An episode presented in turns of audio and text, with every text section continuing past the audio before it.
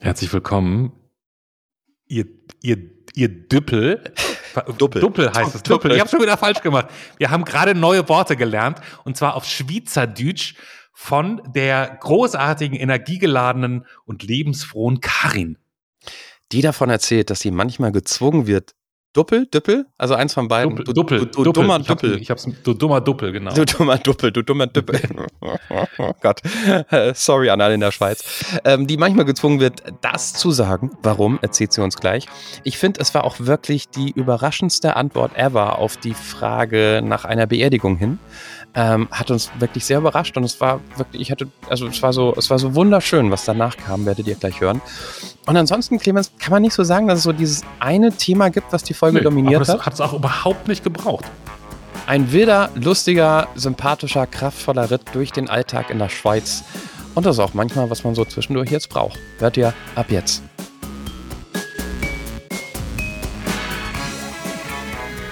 Ein völlig unbekannter Mensch und ein Gespräch über das Leben und den ganzen Rest.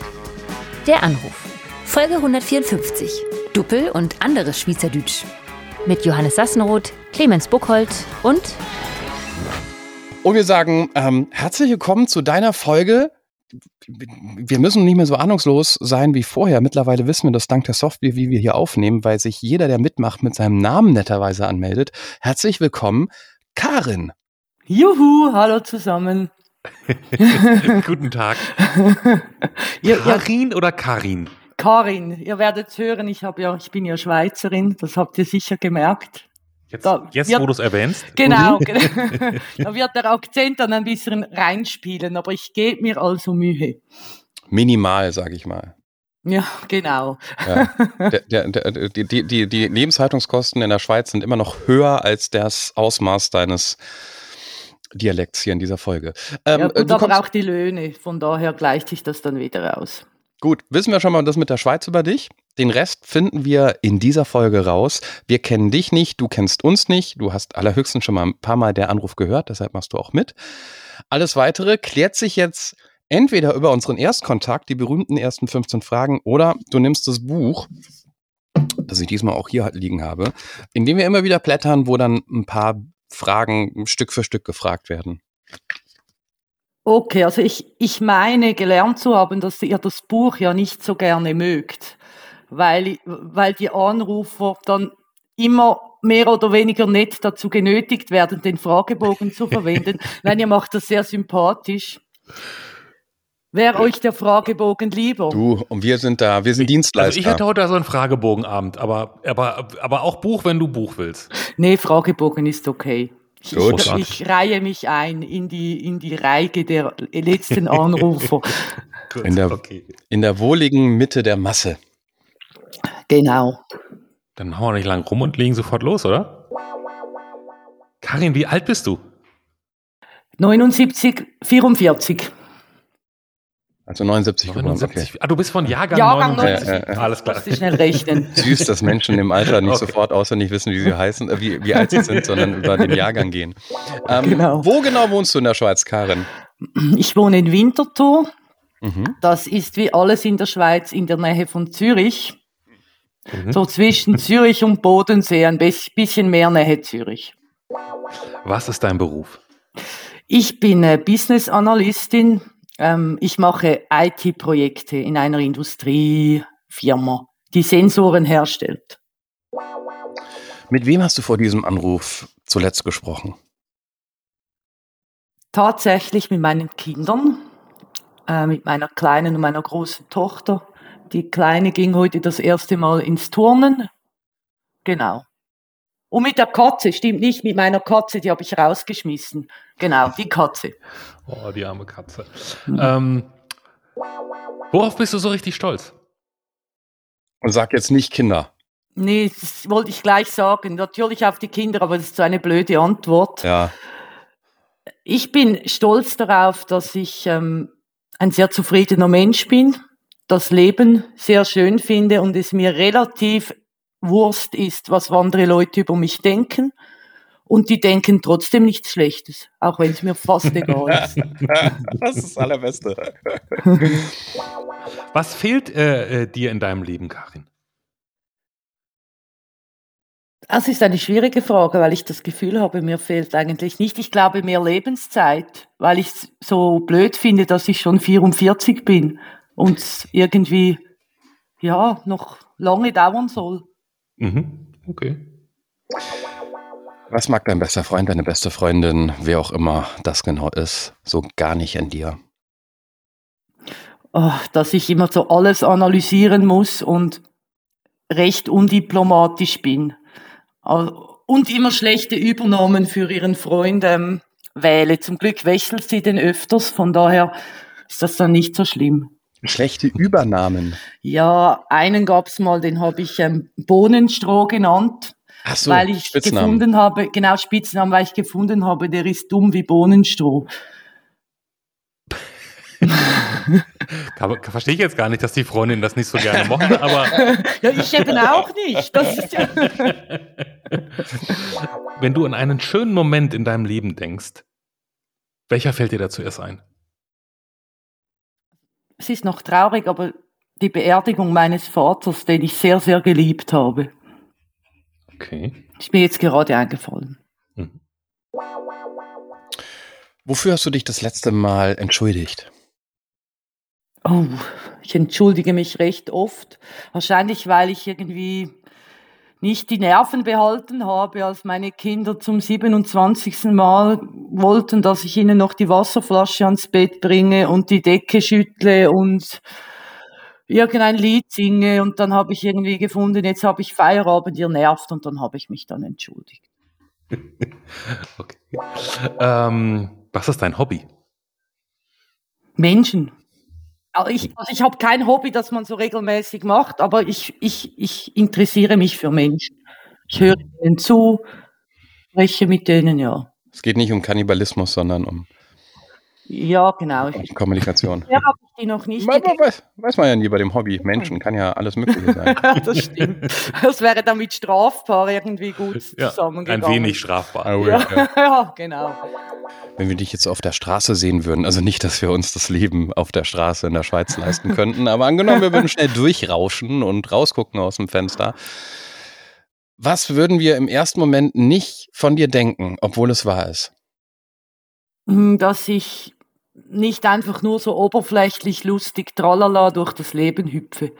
Das kannst du jetzt gleich beweisen, Oh. Titel, weil du natürlich einen wahnsinnig tiefgründigen und, und, und, und wichtigen Witz mitgebracht hast. Ja, genau. du, Schweizer Version, den du jetzt hier präsentieren kannst. Bitteschön. Gut, kann ich ihn zuerst auf Schweizerdeutsch erzähl erzählen, dann ist er wenigstens herzig und nicht nur einfach schlecht. Okay, ja, mit Untertitel. Ja, die bringe ich euch nachher. Also, es ist so, es sind einmal drei Entli, sind über eine See geschwommen. Das erste Entli sagt Quack, das zweite Entli sagt Quack und das dritte Entli sagt Quack, Quack. Dann hat das erste Entli sich umgedreht und zum zweiten Entli gesagt, du, also mit selben reden wir nicht, das ist ein Schnorri. Habt ihr was verstanden? Bis auf die Pointe habe ich alles Bis auf die verstanden. Pointe habe ich, glaube ich, auch alles verstanden. Aber das Gute ist am Dialekt, man muss trotzdem lachen. Das habe ich gehofft, weil der Witz schlecht ist. Also die erste Ente macht einmal Quark, die zweite Ente zweimal, Auch. die dritte dreimal und wir reden nicht mit der dritten, äh, dritten Ente, weil Die erste ist ein, ein Schwätzer, ein Schnorri, so ein Plauderi, okay. so ein Laberkopf. Oder wie Die ersten genau. beiden haben nur Quark gemacht, die dritte hat Quark Quark gemacht, ne? Genau. Genau. Jetzt, okay. Puh, das ist vielleicht der wahre Grund, warum ich noch nie in der Schweiz Urlaub gemacht habe. Ich rede mir immer ein, es liegt an den Kosten, aber nein, ich würde nichts verstehen. Ja, ich habe gedacht an den schlechten Witzen. Ist es, ist es nicht eigentlich ungewöhnlich? Ich weiß es gar nicht. Ich wohne weit weg von der Schweiz. Ich glaube, ich war ein einziges Mal in meinem Leben kurz mit in der Schweiz auf Durchfahrt und so. Aber ist es nicht ungewöhnlich, dass du in unserem Podcast mitmachst, weil Schweizer Deutsche eigentlich doof finden, dem Klischee nach? Oder stimmt es gar nicht? Ich, also, nein, Schweizer finden Deutsche nicht grundsätzlich doof. Ich schon gar nicht. Aber Okay. Deutsche haben teilweise in der Sprache so etwas Forderndes. Das, das, ist, das ist für Schweizer Ohren sehr unfreundlich. Also wir Schweizer, wir sagen ja immer zu allem Li. ein Brötli für ein Brötchen oder ein Mhm. Brot oder irgendwas, ein- ein Momentli für einen Moment. Wir, wir verkleinern immer alles. Und wenn wir zum Beispiel in die Bäckerei gehen, dann sagen wir, darf ich bitte ein Brötli haben? Und viele Deutsche, die sagen dann einfach, ich möchte ein Brot. Und das Mhm. tönt für unsere Ohren sehr hart und sehr unfreundlich, so im ersten Moment. Okay. Und ich glaube, das ist so etwas, was, was viele Schweizer, Schweizerinnen stört. Oder, oder so ein bisschen, aber, aber wir mögen euch schon. Also ich Okay. sowieso. Okay, okay.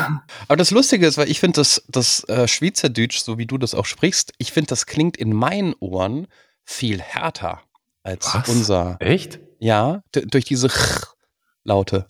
Mm, ja, ja, wahrscheinlich im Ohr schon, aber in der Sprache verkleinern wir halt alles. Oder das Verdiplomatisieren. Ich sage immer den Leuten, sie sollen mal aufhören, immer alles so zu verdiplomatisieren. Wenn etwas richtig scheiße ist, dann muss man nicht, dann sagt der Schweizer, ja, ich finde das jetzt also suboptimal. Das bedeutet, es ist scheiße. Naja gut, Form follows Function, ne? Da ist natürlich der Schweizer mit seinem Dialekt auch so ein bisschen bei der internationalen Ausrichtung der Schweiz als neutral, ne? Ähm, dass man da vielleicht auch sich nicht zu weit aus dem Fenster lehnt mit irgendwelchen Äußerungen.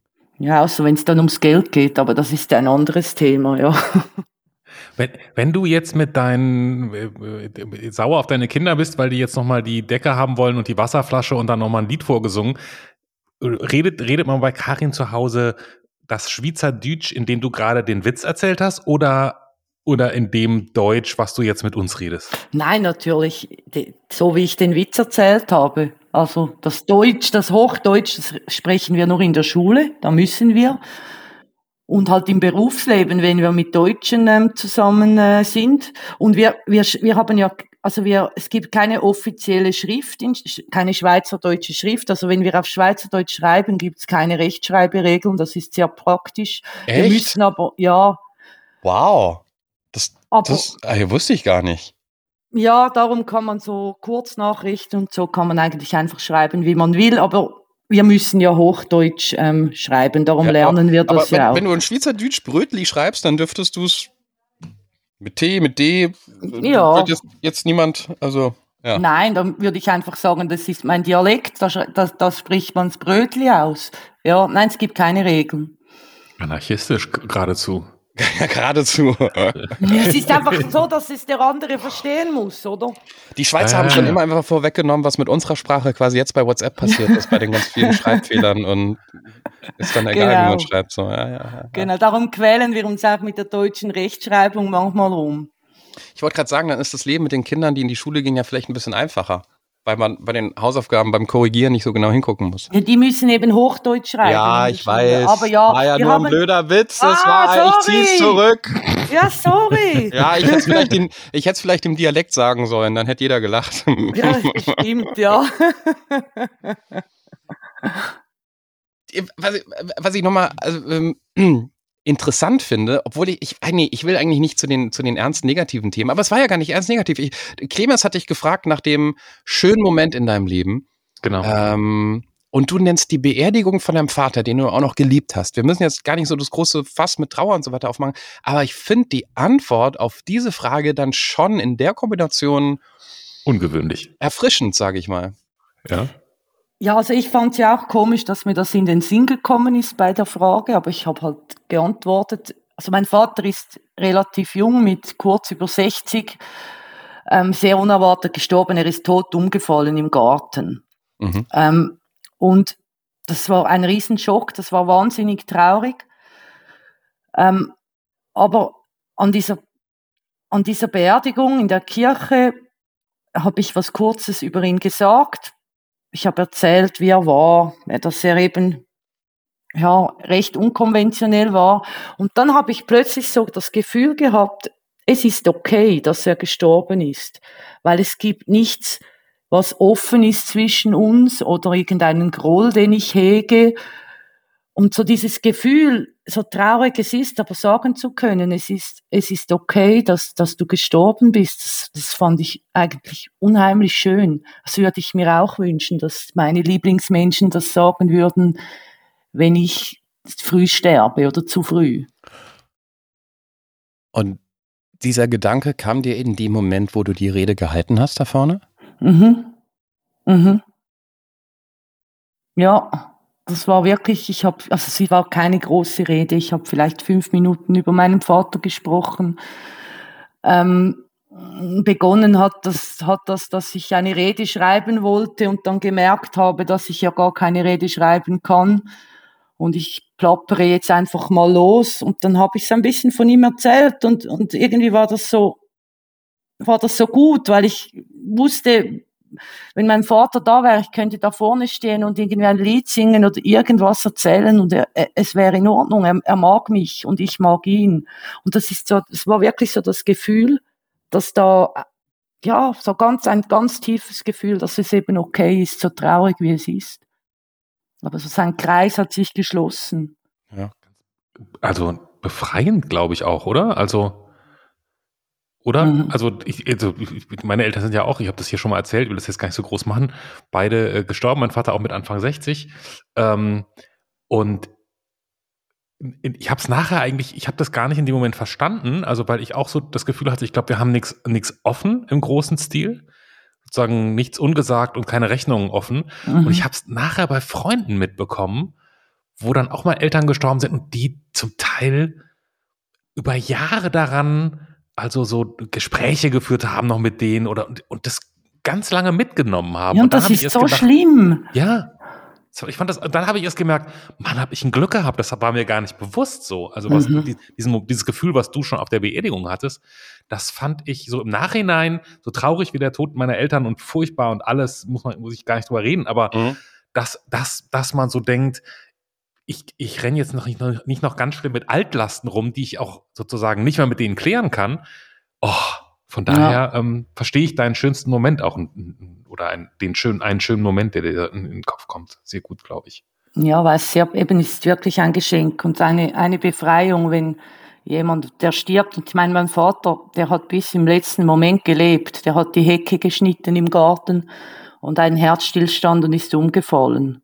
Mhm. Also ich stelle es mir auch sehr schwierig vor, wenn man so einen langen Leidensweg hat. Ich meine, ich kann es nicht vergleichen, aber es war wirklich so, er hat sein Leben gelebt und es, es war okay. Auch wenn es sehr, sehr traurig war, natürlich. Aber natürlich, das muss, ja. muss ich euch ja nicht sagen, das wissen nee, wir alle. Nee.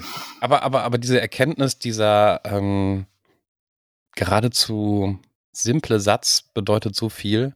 Also ich glaube, jeder Hollywood-Drehbuchautor würde sich die Finger nachlecken, ähm, in, so ein, in so einem Drama am Ende der Hauptfigur so, so einen Satz ins Skript zu schreiben. Ähm, ich habe ein bisschen Pippi auch in den Augen bekommen, weil, mhm. weil so viel Wahrheit drin steckt. Ähm, und von daher freut mich, dass, dass, dass äh, es dir erstens so passiert ist und zweitens wir die Frage gestellt haben, weil es ähm, echt sehr schön ist. Ich habe das Gefühl, du bist eh so eine aus ganz vielen Sätzen, die du schon gesagt hast, oder jede, Themen, die aufgeploppt sind, könnte man so, die könnte man so in Stein meißeln. Ähm, was hast du gesagt bei, auf was bist du stolz? Ähm, dass du ein zufriedener Mensch bist, das Leben sehr schön finde und auf, nie, auf, auf, auf die Meinung der anderen pfeife, obwohl die mich gut finden. Das ich irgendwie so ja, genau. Habe ich auch schon gesagt, das, das Leben schön zu finden ist schon eine Leistung und ähm, dann sich auch noch, äh, ja, den Rest. Ich bin, da, da war ich Fan von, von der Aussage. Oh.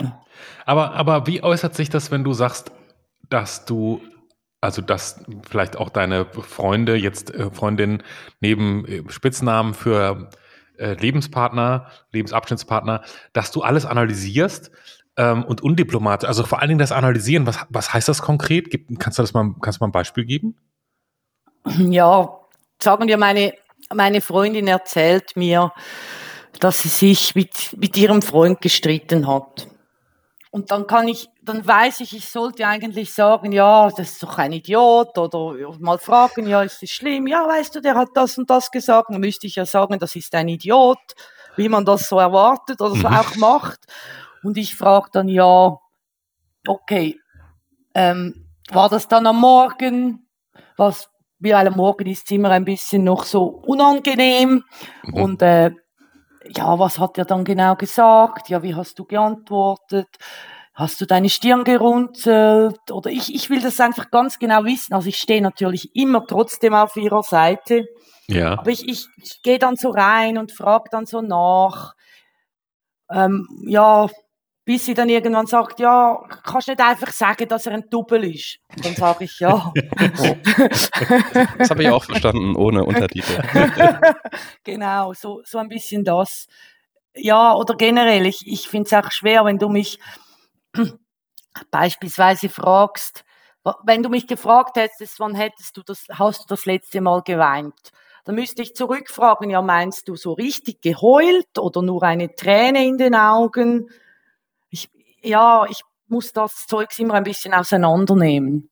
Aber dieses Analysieren, also ich, ich glaube, damit kann man auch die, die Menschheit in zwei, zwei Gruppen ähm, teilen, ne? Weil es gibt diese Menschen, die wollen abhaten, ja, die wollen. Was war, was war dein Begriff nochmal? Du sollst einfach mal blöder Trippel sagen? Ja, blöde Double oder du, Doppel, ja, genau. Entschuldigung, Triple, Doppel. ähm, und ich, ich bin auch immer, wenn ich mit meiner Frau rede, die muss, äh, dann versuche ich das auch irgendwie zu analysieren oder einzuordnen oder naja, wir können ja das und das draus machen und irgendwann merke ich so, ah nee, sie will eigentlich nur mit ihrer besten Freundin reden, die sagt, ja, Arschloch. Ja, wirklich ein Arschloch. So. Das, das braucht man vielleicht in der Sekunde einfach. Ich kann das nicht nachvollziehen und genauso können die anderen auch nicht nachvollziehen, wie man sowas dann auseinander nimmt. Ich glaube einfach, also. so Leute wie wir vielleicht sind zu lösungsorientiert orientiert. Ja, das stimmt, das stimmt. Das ist, da, da gebe ich dir recht. Ich glaube, das ist so ein Muster. Ich würde behaupten, alle, die die abhaten wollen, sind nicht ganz so lösungsorientiert. Die baden auch so ein bisschen in dem, oh, alles Kacke. Während die, die analysieren, sagen, ja, Kacke, aber was machen wir jetzt draus? Ja, genau. Ja, ja, aber manchmal will man doch wirklich einfach nur wissen, mir geht's nicht gut, du bist auf meiner Seite und du findest, ich habe recht, auch wenn du vielleicht was anderes denkst oder so. Das, ich glaube, ganz oft reicht einem, also ganz oft, aber es gibt bestimmt Momente, wo ich auch denke, analysiere das jetzt nicht und komme jetzt nicht noch mit, sondern sag einfach nur genau so, wie du auch gerade meintest. Hier Arschloch Doppel. oder Duppel. Doppel. So. Ja, genau. Ja. Ich meine, die Klugschei ja, diese Klugscheißerei, die nervt natürlich schon. Aber es, ich bin, wenn man mir sagt, ich soll abhaten, dann kann ich das schon. Ich spüre das dann einfach nicht so gut.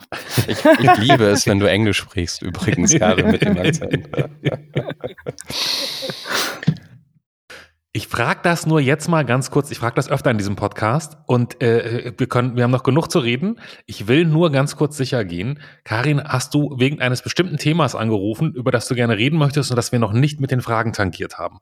Nein, überhaupt nicht. Ich wollte einfach mit euch plaudern. Okay, das ist schön, das ist schön. Sehr gut. Ich, ich, ärgere mich immer nur manchmal, wenn das am Ende rauskommt und dann sowas wie, ihr habt mich aber gar nicht nach meiner Bergwanderung mit zwölf Jahren gefragt und dann die denkt man so nackt über die Alpen. Ja. Genau, ja. So. Und wenn ihr, wenn ihr auch so plaudern wollt wie Karin mit uns, freuen wir uns sehr. Meldet euch doch gerne an, ohne Probleme über ähm, deranrufpodcast.de. Wir senden gerade so selten, dass ich manchmal vergesse, wie die Internetseite heißt. Deranrufpodcast.de, du bezahlst sie. Nee, ich bezahle sie. Der Anrufpodcast.de. Ähm, draufklicken, ähm, Telefonnummer hinterlassen. Ihr müsst mittlerweile keinen Festnetzanschluss haben. Wie ihr merkt, machen wir das jetzt auch gerne digital. Und dann lieb, kümmert sich die liebe Marion um den ganzen Rest. Und ihr seid dann ähm, easy peasy hier im Podcast, so wie Karin. Boah, das war ganz geschickt eingefädelt bei meiner kurzen Nachfrage. So, wir müssen noch mal klären, wie du dich ein wenig strafbar gemacht hast. Ja, was, also ich meine, wir sind wirklich so kleine Dinge, halt so an unbewilligte Demonstrationen gegangen, früher, viel früher. Ja, so mit dieser ganzen, ich habe ja lange gar nicht realisiert, ich bin auf dem Dorf aufgewachsen. Und da hat man so mit 14 hat man so ein Moped gekriegt, also ein Töffli, so die fahren glaube ich nur so 30 oder mhm, irgendwas. Mofa, ja, Mofa. Mofa. Genau, mit denen auf dem Land musste man sich mit denen bewegen. Und ich glaube, ich war etwa 17, als ich realisiert habe, dass man nicht betrunken ähm, Moped fahren darf.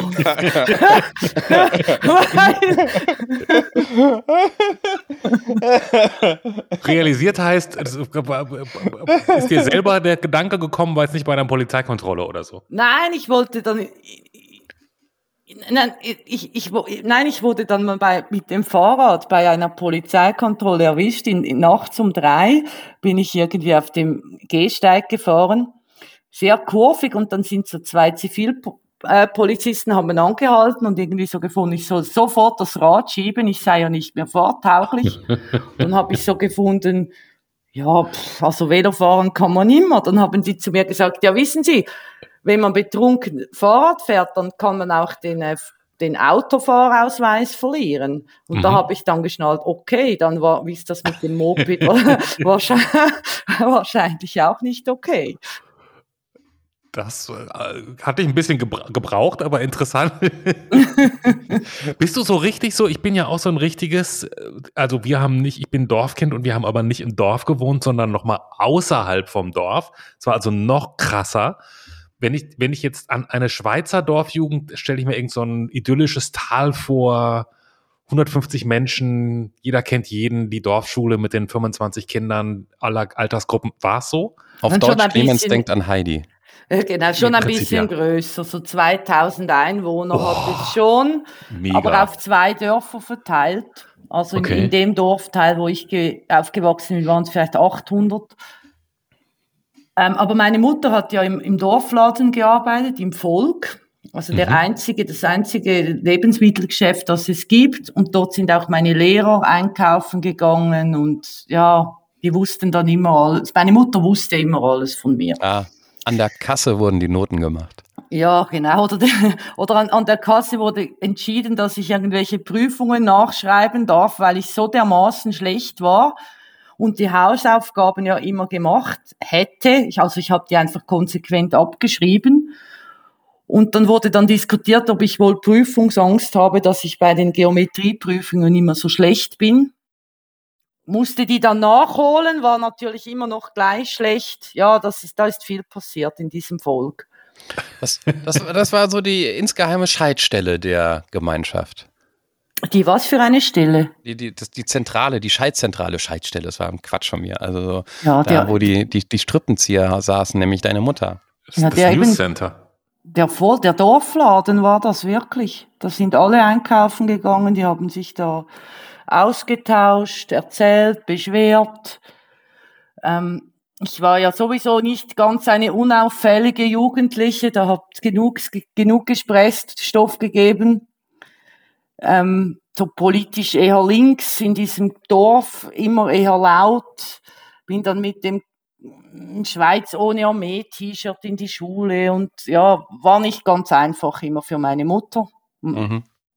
Die, das dann- war noch, war, dann Dorfschule oder war das dann schon im, in der nächstgrößeren Stadt? Nein, das war schon im Dorf.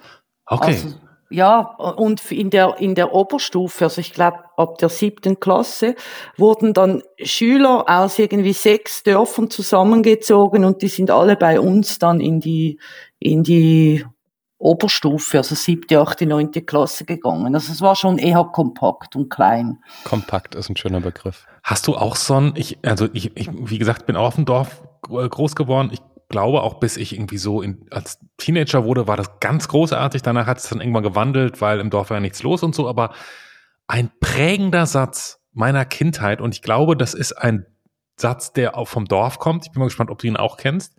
Der, die große Sorge meiner Mutter, was sollen die Leute denken? Ja, grauenhaft, ja. Kennst ja, du ja. auch? Ja, einfach ein bisschen anders aus. Aber ja, schau, was denken die Nachbarn? Oder Mhm. Das macht man nicht. Ja, das, das ist schon. Also ich finde, auf dem Dorf aufwachsen ist super, so bis 12, 13. Ja, genau. Mhm. genau. Und wenn die Pubertät kommt und man nicht irgendwie äh, Nachwuchsbäuerin ist oder was auch immer und ein bisschen anders ist, dann wird's total doof. Darum Ja. bin ich mit 17 dann auch äh, ausgezogen von zu Hause. Oh. Und musstest du, äh, musste, musste man auch sonntags immer zur Kirche? Nein, das musste Oh. ich nie. Ich musste nur in die Sonntagsschule früher. Da- Das gab's so zwischen von 10 bis 11 während dem Gottesdienst.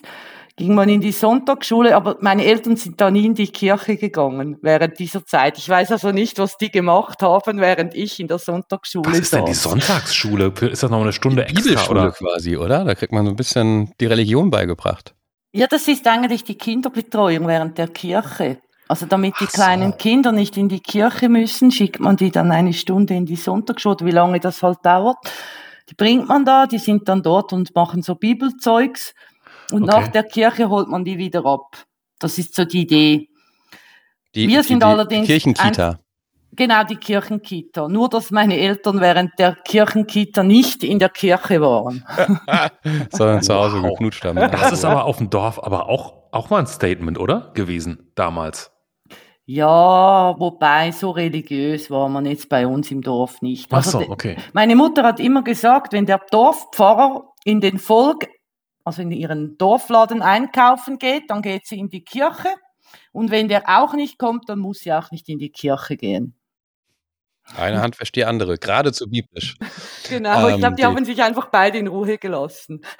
Aber das Lustige ist, also erstens mal bin ich meiner Mutter dankbar, dass dieses, was sollen denn die Leute denken, bei uns eigentlich gar kein Thema, also nicht so ein Thema war. Für meine Oma natürlich schon, klar. Aber für in, in, in so der direkten Erziehung nicht.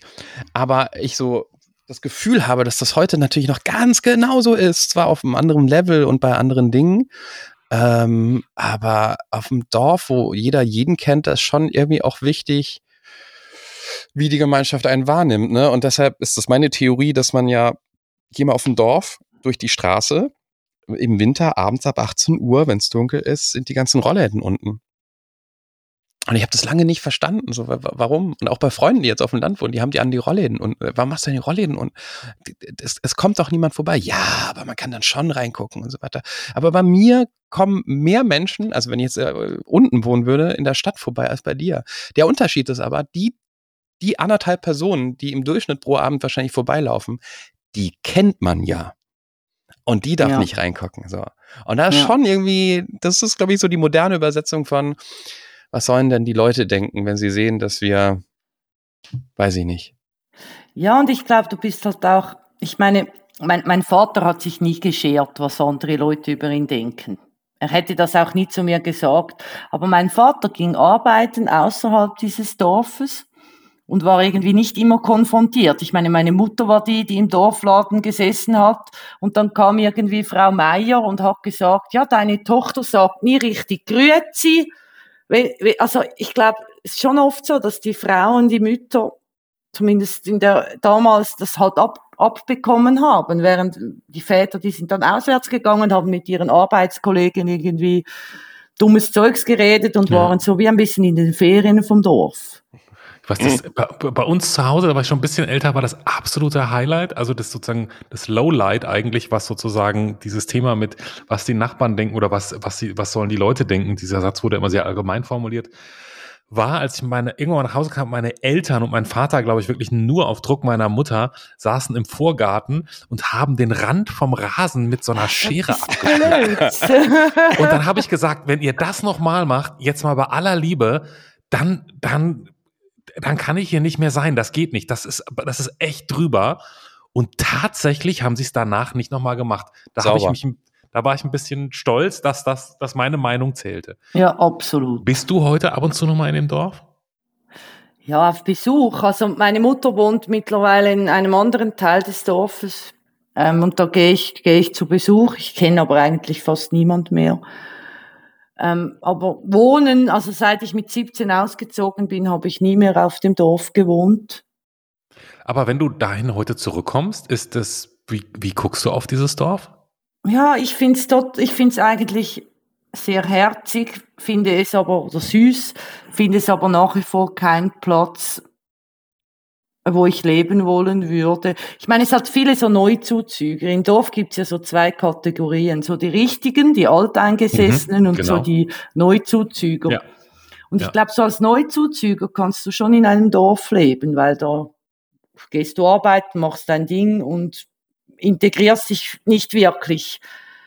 Ähm, da wird es wahrscheinlich gehen, aber sonst, ich, ja, ich blick so ein bisschen auf dieses Dorf, so mit einem, ja, wenn du, wenn du so bist, wie du sein sollst und nicht zu laut und nicht zu links und nicht zu grün und nicht zu, was auch immer, nicht zu oft getrennt und nicht zwei Kinder von zwei verschiedenen Vätern, dann ist das dort ganz schön.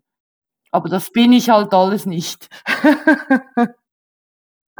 Ist die Schweiz konservativer auf dem Dorf als jetzt irgendwie Deutschland? Hast du einen Vergleich? Also ich, also ich glaube, auch in Deutschland, in so Dörfern, ist es wahrscheinlich sehr konservativ. Ähm, ich, ich, kann das, ich kann das nicht sagen. Aber ja, in der Schweiz ist man sicher konservativer auf dem Dorf. Da wählen auch viele, die so rein politisch sieht man das auch. Das sieht man bei euch ja sicher auch. Ähm, und ja, auf dem Dorf sind die Leute schon eher bürgerlich, nett gesagt, ja. Ich, ich, ich, muss noch, also sozusagen aus dem Dorf, wo ich herkomme, wenn ich dahin zurückgehe, geht es mir genauso wie du, dass ich so denke, ich finde es eigentlich total nett hier, aber hier leben kann ich mir irgendwie schwierig vorstellen. Ich denke aber immer so, vielleicht mal, wenn ich irgendwann in Rente gehe, vielleicht, genau. vielleicht so, vielleicht so dann. Und was ich gut finde, ist, ich finde, dass dieses Dorf, also die haben zum Beispiel immer so einen Schützenkönig, ähm, und und wenn man so schützen, dann muss man halt auf so einen Vogel schießen, ne? einmal im Jahr und dann fällt er runter und dann ist man so Schützenkönig bei der Kirmes und muss so eine Parade machen und so allen möglichen Kram. Und das war natürlich immer Männer und irgendwann wollten das auch Leute nicht mehr machen, weil es halt total Action ist, man muss Urlaub nehmen und es kostet Geld und so. Und dann waren die immer sehr pragmatisch und irgendwann gab es dann auch mal eine Schützenkönigin und dann gab es den ersten schwulen Schützenkönig. Also ich glaube immer aus dem aus der Not geboren, dass sie sonst niemanden gefunden haben, aber dann war es auch total okay.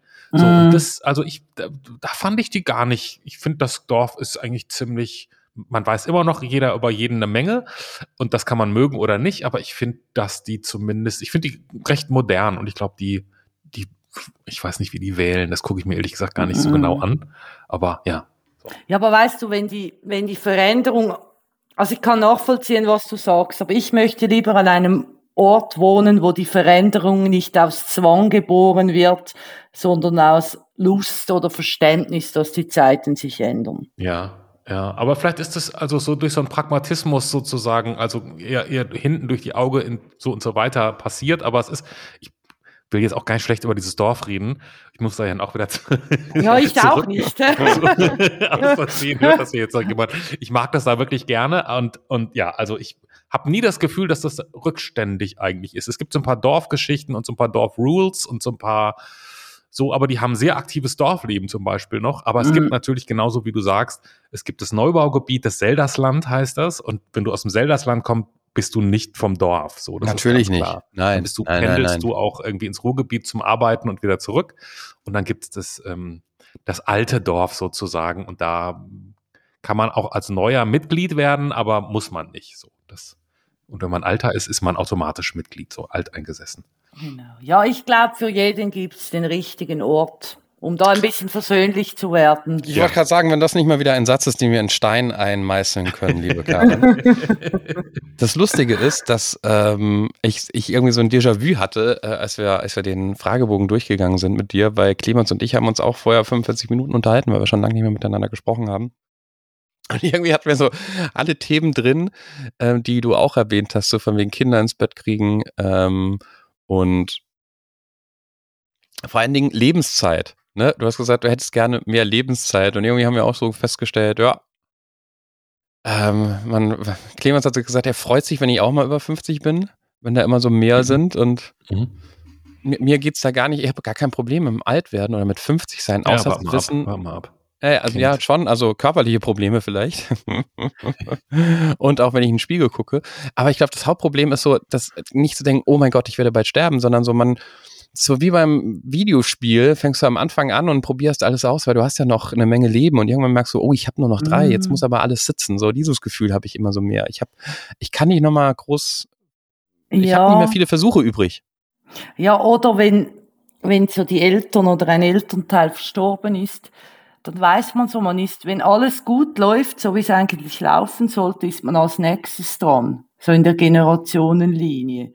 Mhm. Es, soll, es dauert zwar hoffentlich noch lange, aber es wäre eigentlich natürlich, dass man so der, ja, dass man dann als nächstes dran wäre. Gut, das ist aber bei euch beiden wirklich ein Ex also Spezialfall, weil ähm, die Eltern so früh gestorben sind. Weil sonst hat man, glaube ich, nicht mit Mitte 40 den Gedanken, ich bin die nächste Generation. Ja, vielleicht schon, ja. Also mir ist das teilweise so gegangen und ich finde es einfach eigentlich extrem schön. Ich finde, mir geht so viel besser jetzt mit Mitte, bald Mitte 40. Ich bin, ich bin so stabiler und fühle mich irgendwie wahrscheinlich einfach im Reinen und okay. Und ich, so, ich finde, das sollte jetzt bitte noch ein bisschen andauern, möglichst lange. Also so mindestens 40 Jahre. Also geht's dir eigentlich nicht so sehr darum zu sagen, oh, ich habe so volle Tage und hätte gerne statt 24 Stunden 28, um mal vier für mich zu haben, sondern eigentlich eher, ich möchte dieses Leben noch so lange leben, wie es geht. Ja, genau. Ja, genau, weil es so schön ist. Ja, Oft. ja. Aber ja. Ich, ich habe ich hab vor einiger Zeit ähm, ich, Iris Berben ähm, in irgendeinem Interview erlebt und die hat gesagt, ähm, die jetzt ja, glaube ich, schon deutlich über 70 ist inzwischen. Ähm, und die hat so gesagt, sie wird so gerne nicht sterben, weil sie einfach so wissen möchte, wie es so weitergeht. So, sie mhm. wird wahnsinnig gerne sehr lange leben, einfach so alles möglich, so Politik, Welt, wie sich alles entwickelt. Sie könnte es gar nicht fassen, dass sie die Geschichte sozusagen, mhm. dass sie die nicht mögt, dass sie die nicht ganz erzählen, also dass, dass, dass sie nicht alles weiß, sondern dass das irgendwann einfach aufhört. Und das fände sie irgendwie sehr traurig. Das konnte ich auch sehr gut nachvollziehen. Ja, so die Neugier. Oder ja. weißt du, wenn du so über einen Friedhof läufst, nicht so, eher einen älteren. Die sind ja sehr spannend. Mhm. Dann siehst du da irgendwelche Grabsteine gelebt von 1782 bis was auch immer. Und dann denke ich manchmal so, hey, das waren alles Menschen mit einer Meinung, mit irgendwie ja. einem, einem Leben, die hat was bewegt, die wollten was bewegen. Und jetzt sind die einfach weg und irgendwie bleibt nichts, also bös gesagt. Ja, gut, in dem Fall bleibt noch der Grabstein. Ganz viele Leute werden gar keinen mehr haben. Ja, gut, da, ja, ja, aber das, der Grabstein sagt ja nichts darüber, wie die Person gelacht hat oder wie die irgendwie was die geträumt hat. Das ist ja eigentlich nur ein Stein. Aber das finde ich manchmal so. Ja, ich, ich früher habe ich das nicht. Ich glaube, seit 40 oder, oder so mache ich, macht man sich dann halt solche Gedanken. Ich hoffe, das hört wieder mal auf. Nee, das glaube ich nicht. Das glaube ich. Ich kenne das so. Ich habe jetzt ich habe auch Freunde, die, also ich bin ja jetzt Anfang 50, ich habe Freunde, die sind irgendwie fünf Jahre älter als ich zum Beispiel. Und die kommen jetzt, da hat man jetzt so Unterhaltung und dann sagen die, ey Clemens, noch vier scheiß Jahre, dann bin ich 60. Das kann doch wohl nicht wahr sein. Was soll ich denn da? So, also ich, ich, ich muss leider sagen, ich weiß nicht, ob das jetzt in meiner Blase so stattfindet, dieses Thema mit dem Alter ich weiß, dass man früher alte Leute gehört hat und gedacht hat, man, müssen die da immer drüber reden. Das wird voll präsent. Das, also ich habe da keine guten Nachrichten, Karin. Also ich glaube, das bleibt. Der Clemens hat der gute Nachrichten. Nee, das war ja, habe ich euch jetzt verwechselt. Jetzt hast du uns verwechselt, genau. Okay, also, dann genau. Johannes ist noch nicht so weit. Johannes ah, dann möchte ich vom Johannes die gute Nachricht. Naja, nee, ich wollte, also ich habe ich hab jetzt nicht so viele Freunde, die sagen, fuck, noch ein paar Jahre, dann bin ich 60, aber ich denke mir auch schon so, ja, bald 50, krass. Äh, ich werde jetzt gesiezt von den Menschen, die ich abends an der Bar ansprechen würde. ähm, und vor allen Dingen, ich war das Wochenende bei meiner Mutter, ähm, bei meinen Eltern lang, weil Klassentreffen, weil egal. Und dann redet man natürlich auch mal ein bisschen länger, wenn man so zwei Tage hat. Und dann wird mir irgendwann doch auch erzählt, wer alles gestorben ist aus ihrem Jahrgang. Mm. Also sie sagt, ich gehe nächste Woche auf drei Beerdigungen von Menschen, die so alt waren wie ich, bis sie vor zwei, drei Tagen aufgehört haben zu leben.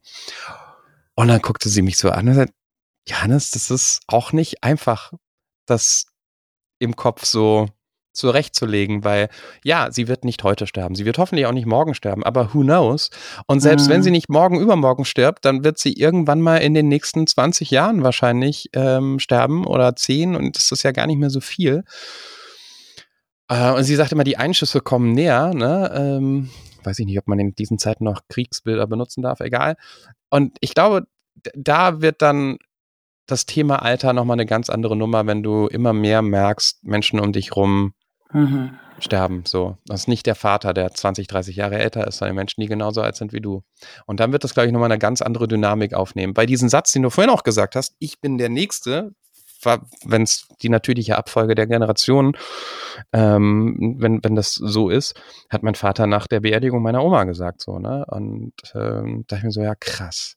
Und der mhm. denkt das halt mit 79 anders als du mit 44. Ja, aber es ist die gleiche Wahrheit. Es ist die gleiche Wahrheit, aber sie, sie schreit dich ein bisschen lauter an, glaube ich. Ja, ja. ja, ja, genau. Ja, ist so. Ist blöd, aber irgendwie, wir haben ja hoffentlich noch, noch viel Zeit. Aber ist schon irgendwie komisch, dass man einfach so alt wird. Das einzig Gute, jetzt muss ich ja mal noch was Positives Ja, komm, sagen hau raus. zum Dafür älter bist du werden. zuständig.